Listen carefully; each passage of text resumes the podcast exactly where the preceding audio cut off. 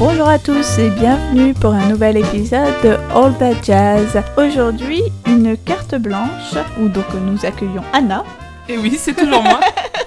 qui va nous parler d'un film culte dont on vient tout juste de fêter les 30 ans en 2017. Il s'agit de Tintintin. Dirty Dancing, qui est donc sorti en 1987. Oui, en fait, je voudrais expliquer en quoi je trouve que c'est vraiment un très très bon film. Et pas seulement un plaisir coupable ou un truc qu'on regarde entre films et qu'on trouve un peu nunuche mais qu'on n'assume pas trop d'aimer. Je trouve que c'est un excellent film. J'imagine que parmi nos auditeurs et auditrices, un certain nombre l'ont déjà vu. Mais est-ce que tu peux nous dire de quoi ça parle, Dirty Dancing? Donc, c'est un film réalisé par Emile Ardolino et écrit par Eleanor Ber- Bergstein et non pas Bernstein, ça c'est quelqu'un d'autre, dont on a déjà beaucoup parlé dans le podcast. Euh, donc le film Dirty Dancing, pardon, je reviens au, sujet de la, de la carte blanche, il se déroule en 1963. C'est l'histoire de Bébé, donc l'héroïne, c'est son surnom Bébé, c'est pas son vrai prénom, euh, qui est interprétée par Jennifer Grey. Juste au passage, Jennifer Grey est la fille de Joel Grey, qui est un grand artiste de comédie musicale qu'on a vu dans Cabaret et dans Wicked notamment. Donc elle joue une fille qui vient de finir le lycée et qui passe l'été dans un club de vacances un peu chic avec sa famille euh, plutôt aisée. Euh, et là, elle va rencontrer Johnny, interprété par Patrick Swayze, un prof de danse sexy, un peu plus âgé qu'elle. Et voilà, ils commencent une relation un peu compliquée parce que voilà, ils peuvent pas trop en parler. Et puis il y a d'autres enjeux autour de ça dont je vais parler au fur et à mesure du podcast. Donc là,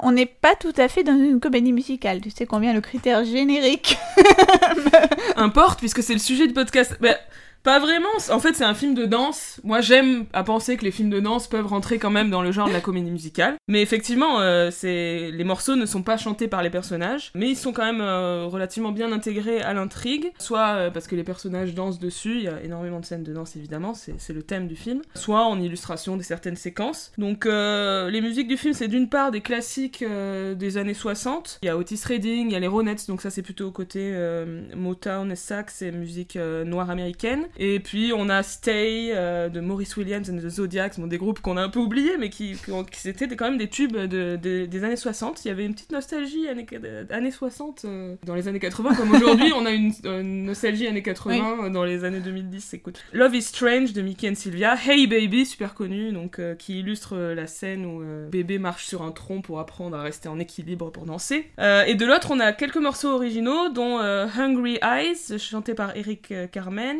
euh, She's Like the Wind, interprétée par Patrick Swayze lui-même et, et écrite par Patrick Swayze d'ailleurs, et mais qu'on entend en bande son, mais je veux dire, il la chante pas dans le film, quoi. Mm. C'est vraiment euh, une illustration sonore. Et évidemment, la chanson finale, euh, Time of My Life, que tout le monde connaît. Donc même si les chansons sont pas chantées par les personnages, donc la musique est très très présente et surtout la danse est au centre de l'histoire, c'est bien bien sûr, le principe du film, c'est que le rapprochement amoureux entre les deux personnages va passer par la danse. En fait, ça s'incarne dans l'intrigue même, c'est-à-dire que euh, bébé doit dépanner la partenaire de Johnny, qui ne peut pas danser pour des raisons que je après. donc ils doivent préparer ensemble un spectacle, et donc euh, par la danse, euh, bébé va découvrir le désir sexuel et l'amour, etc. Et le- il va y avoir le rapprochement amoureux. Donc c'est quand même un principe de comédie musicale. C'est vraiment pas, c'est même pas une métaphore en fait, parce que le- Pas très subtil. non, en fait, la danse et le sexe sont liés, c'est même le, le titre du film, De Dirty, Dirty. Dancing. En, en québécois, ils ont traduit danse lascive. Donc voilà, en fait, la danse, c'est plus qu'un motif, c'est vraiment le sujet même du film. Et euh, on peut aussi euh, relier le film à un des grands genres du musical, c'est-à-dire le backstage, puisqu'on est quand même dans un univers de spectacle. Exactement. On évoque souvent le, le Mais oui, nous, on backstage. adore le backstage. Et là, je trouve que ça recoupe, euh, puisqu'on beaucoup de personnages sont des danseurs, donc tout euh, Johnny, donc Patrick Swayze, et puis c'est sa, sa partenaire de danse et tous ses camarades en fait. Ils travaillent, ils préparent des numéros, donc Johnny et Bébé doivent préparer un spectacle de danse un peu latine auquel ils doivent se rendre. Puis il y a aussi les séquences du début où, j'adore ces séquences où Bébé, euh, elle débarque dans là où logent les danseurs, elle a pas du tout le droit d'être là normalement, et c'est un peu la petite bourge qui arrive, euh, qui, qui vient voir euh, le- le- où habitent les prolos, euh, dans un truc un peu des espèces de logements pas terribles et, et- et en fait c'est sexy d'être un prolo. Enfin il y a un truc où elle débarque et voilà et ils sont tous en train de danser c'est des moments très très beaux hein, collés serrés etc et c'est un moment de révélation hyper hyper sexy qui ouvre l'héroïne à un Mm. autre un autre monde. Et on est toujours à mi chemin je trouve entre un traitement réaliste de la danse donc euh, le fait qu'elle apprenne à danser etc et quelque chose de plus mis en scène et chorégraphié évidemment. Donc en fait l'héroïne est au début est maladroite, elle apprend, ça permet de justifier ce passage euh, d'un truc un peu euh, réaliste à quelque chose où à la fin ça va être un numéro hyper classe, hyper chorégraphié, fluide, etc. Tu voulais revenir sur l'a priori négatif que certains peuvent avoir du film, comme quelque chose d'un petit peu mièvre, d'un petit peu nunuche. Pour toi, il y a au contraire plusieurs aspects progressistes dans ce film. Ouais, moi je trouve que c'est un film qui a en fait, au-delà de l'histoire d'amour, qui par ailleurs est très touchante, du fond. Je trouve que c'est vraiment, euh, c'est pas du tout bête comme, euh, comme manière d'aborder ce sujet. Et alors tu disais d'abord en termes de rapport de classe. Bah, je trouve qu'en fait c'est un des grands thèmes du film. Les rapports de classe dans le, dans le film sont très violents. En fait, euh, Johnny, le, danseur, euh, est soupçonné d'avoir été imprudent et d'avoir mis euh, Penny enceinte. Donc Penny c'est sa partenaire de danse, mais qui n'est pas, ils sont pas en couple dans l'histoire. Alors qu'en fait c'est Robbie qui est responsable et lui Robbie c'est un garçon de bonne famille etc et jamais il n'est soupçonné par le directeur du club etc qui va tout de suite accuser Johnny ni par le père de bébé etc et à la fin quand même il y a un rétablissement de la justice en quelque sorte, où euh, il, est, il est révélé que c'est lui qui, a, qui avait mis Penny enceinte et qui en plus ne l'avait pas aidé à se sortir de sa situation, mhm. c'est-à-dire à avorter. Et donc, notamment à travers le personnage du père de bébé, qui est un assez beau personnage, c'est un médecin, c'est assez important dans l'histoire puisqu'il va aider en fait Penny lorsqu'elle va avorter. Euh, puisqu'elle fait un avortement un peu compliqué, qui, est, qui va évoluer en fait le personnage du père, euh, au début qui a des idées préconçues, etc., sur qui mérite de sortir avec sa fille, et qu'il a des idées très grandes pour sa fille, etc.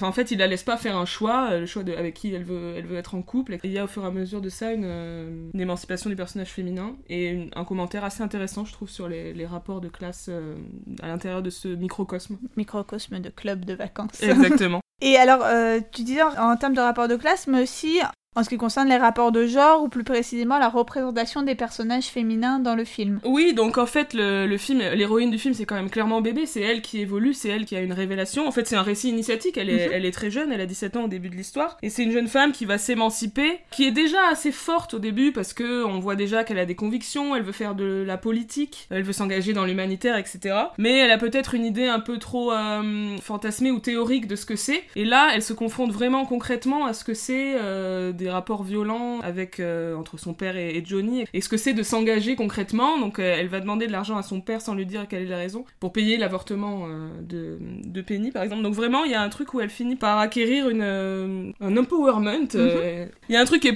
peut-être un peu trop caricatural dans le film, mais c'est en fait la comparaison avec le personnage de sa sœur donc c'est, euh, je crois que c'est sa grande sœur, oui, qui est pour le coup un peu une caricature de, de jeune femme un peu naïve et un peu frivole, qui, qui cherche euh, absolument à, à, trouver un garçon euh, pour, avec qui elle va se marier, etc. Et qui a, qui a aucune conscience politique, pas d'engagement, etc. Ça c'est un peu, c'est un peu facile, mais en tout cas ça permet de montrer deux, deux, figures et de mettre en avant le bébé, quoi, son personnage. Et alors, à plusieurs reprises, tu as mentionné un avortement. Ouais. C'est des choses dont on parle pas trop normalement dans le cinéma américain. Ben non, c'est pour ça que je trouve quand même que rien que pour ça, ce film est très notable. C'est extrêmement rare en fait euh, de parler d'avortement dans le cinéma américain. Donc on voit un avortement clandestin puisque euh, ça se passe en 63, donc bien sûr l'avortement n'est pas n'est pas encore autorisé. Euh, il a été autorisé en 73 aux États-Unis et donc on voit ce que c'était en fait l'avortement clandestin. Je veux dire que le film, bon, il n'y a pas de, de trucs gore, mais on voit que c'est dangereux, que quand c'est mal fait, elle risque de mourir, etc.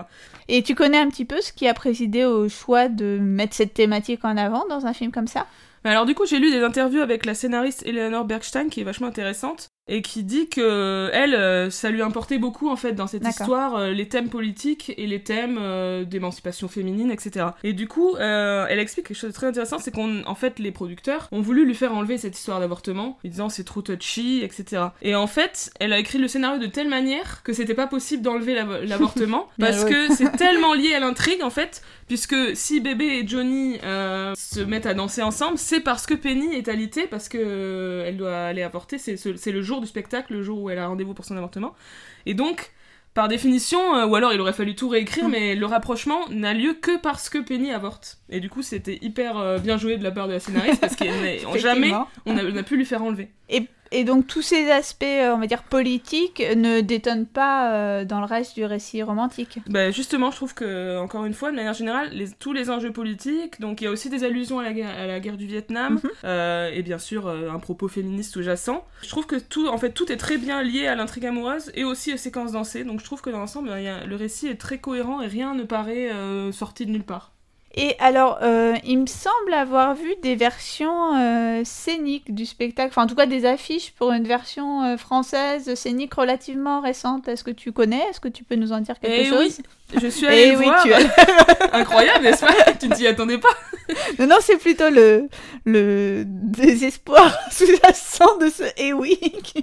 Non, j'ai vu cette pièce il y a quelques années au Palais des Congrès à Paris. C'est une pièce, c'est vraiment, en fait, le problème, c'est que c'est destiné aux fans du film. C'est ce qu'on ce qu'on appelle des fois du fan service, c'est-à-dire que c'est euh, juste recréer en fait le film pour que les gens soient contents. Et donc je me souviens du public surexcité, euh, les filles qui faisaient wouhou euh, quand dans les moments cultes, le porté final, etc.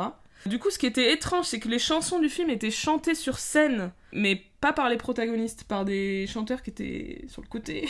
C'était très Ah étrange. oui, j'ai déjà vu ça. ce- Enfin, j'ai déjà vu ce genre de choses. Euh, mais alors, rien à voir. Je crois que c'était à Holiday on Ice.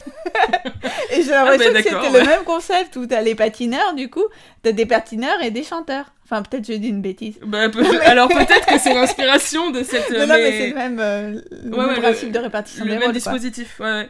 Bah du coup, en fait, c'était ça, et ça m'a paru très étrange en fait d'avoir ces, ces personnes qui chantaient les chansons sur le côté. Euh, Enfin voilà, il y avait. En fait, c'est dommage parce que c'était l'occasion d'en faire une comédie musicale parce qu'on n'est pas loin de pouvoir en faire une comédie musicale en fait. Et je crois avoir vu que ce spectacle va être repris début 2018 avec une autre distribution, mais euh, Je crois que du coup, c'est la même version que celle que j'ai vue il y a quelques années, ouais. ça va revenir au Palais des Congrès. Voilà, Avis bah, bon, je, je l'ai pas très bien vendu, mais si ça vous intéresse, euh, voilà. Et alors, tu m'as aussi parlé d'une version télé de 2017, euh, donc un téléfilm américain produit par ABC. Oui, c'est ça. Alors, j'imagine que ça a été fait euh, pour les fêter les 30 ans Mm. du film. C'est une version qui a pas mal, d'après mes recherches, déçu les, les fans, mais que je trouve pas si mal. Ah bah c'est toujours compliqué hein, de refaire un film Ouais, culte, un film surtout culte pour la ouais, télévision. bien sûr.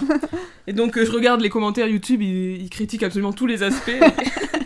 Donc ça reprend la même structure, hein, euh, puis ça fait toujours référence à l'original, euh, mais ça va plus vers euh, en fait la, une vraie comédie musicale. Donc les personnages chantent les chansons, c'est à peu près c'est les mêmes que dans la version 87, plus d'autres euh, d'autres ajouts de, de chansons du même style, fin années 50, années 60. Et du coup, comment est-ce qu'on fait en sorte qu'ils chantent les chansons si c'était pas prévu Bah, c'est souvent c'est des personnages en situation de spectacle, mais genre spectacle ils chantent pour des amis. D'accord, ou, performance privée. Exactement, performance privée très souvent. Et typiquement, à la fin, donc la chanson culte Time of My Life est chantée par les personnages, chantée par Bébé et Johnny, ce qui fait sens vu les paroles, puisqu'ils se disent, euh, voilà, j'ai vécu un instant incroyable, et ils, se, Mhm. ils se font une déclaration, quoi. Et euh, par rapport au film, quelles sont les principales différences, notamment en termes de personnages? Est-ce qu'on a des modifications, des ajouts euh? Il y a eu un énorme ajout, c'est un enjeu autour des, des personnages des parents. En fait, on leur donne des, des chansons à chanter, la mère chante une chanson, ensuite le père chante une chanson. Coup assez classique, on donne des chansons, on donne un peu plus de matière à, à des personnages qui dans l'œuvre originale n'en avaient pas. Comme on avait vu pour euh, Lina Lamont dans Chanson sous la pluie. Exactement, on avait parlé de ça. Donc il y a un enjeu parce que ils ont, euh, ils ont des problèmes de couple, euh, ils, se, ils se parlent plus, ils couchent plus ensemble, parce que le père il est trop euh, investi dans, dans son métier, donc il a délaissé sa femme, et voilà.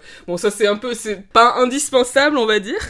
Un, changement qui est pas mal par rapport à ce que je disais tout à l'heure, c'est que le personnage de la sœur est davantage mis en valeur. Elle est, elle a toujours ce côté un peu frivole, etc. Mais bon, on a le droit d'être frivole. Elle est un peu moins nunuche. En fait, dans le film, elle sort avec Robbie, donc le fameux garçon de bonne famille qui en fait est un salaud. Euh, et elle, le- mais elle le largue assez tard, alors que dans le téléfilm, elle le largue relativement tôt et ils installent une, euh, une histoire d'amour avec un, garçon noir qui est employé du, club de vacances. Ça rajoute une dimension un peu euh, sur euh, les questions peut-être de ségrégation à l'époque, etc. Et je trouve que cette version en rajoute peut-être limite un peu trop sur la dimension féministe. En fait, je pense que c'est pas la peine d'insister à ce point-là. Par exemple, au début du film, il y a un dialogue sur les magazines féminins et il y a plusieurs fois référence au livre The Feminist Mystic, The Féminine Mystique, pardon, qui est un classique de la littérature féministe des années 50. C'est des petits ajouts pour encore en rajouter sur cette dimension-là. C'est pas ni bien ni mal, j'ai envie de dire. Et sur le personnage de bébé? Alors, le personnage de bébé, elle est interprétée par euh, Abigail Breslin, qu'on connaît parce qu'on l'a connue très jeune, euh, qu'elle jouait dans Little Miss Sunshine, la petite fille.